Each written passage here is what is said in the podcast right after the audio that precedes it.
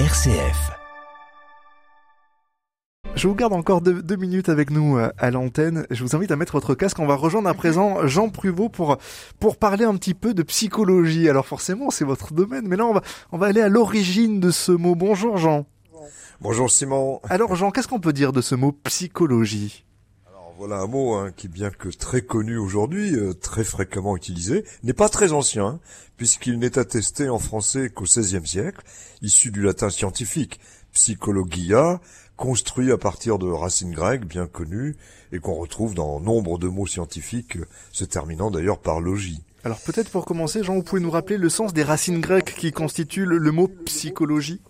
Bah, volontiers Simon, il s'agit donc en première partie de la racine grecque psyché, signifiant l'âme, le souffle, la vie, racine qu'on a associée à une seconde, étant donc logos, devenant euh, logis en français, et signifiant discours, traité, étude.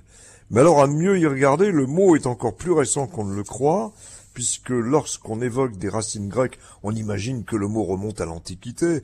Or ici, il n'en est rien. C'est en réalité un humaniste et réformateur allemand, né en 1497, mort en 1560, qui s'appelait Mélenchon. Alors attention, hein, pas de confusion, je n'ai pas dit Mélenchon, bien sûr.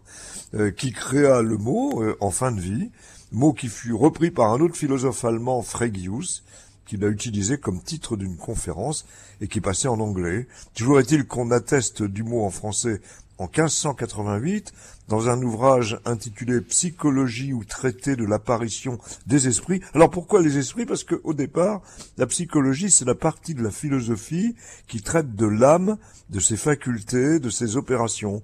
Le sens scientifique n'interviendra qu'au XVIIIe siècle, où l'on évoque euh, dans l'encyclopédie, donc de Diderot et d'Alembert, en 1765, la psychologie expérimentale. Enfin, Attesté en 1866, on commence à évoquer la psychologie individuelle. Et dès l'année suivante, dans sa correspondance, Flaubert utilise le mot pour désigner la connaissance des sentiments d'autrui.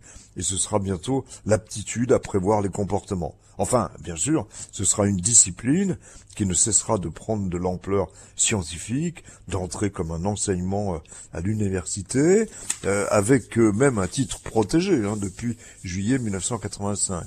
Bon, alors je voudrais conclure sur une citation plaisante qu'on prête à David Mercier à propos des rats. Des rats, je suppose des rats de laboratoire, Jean? Eh ben oui, en effet, la plaisanterie est la suivante.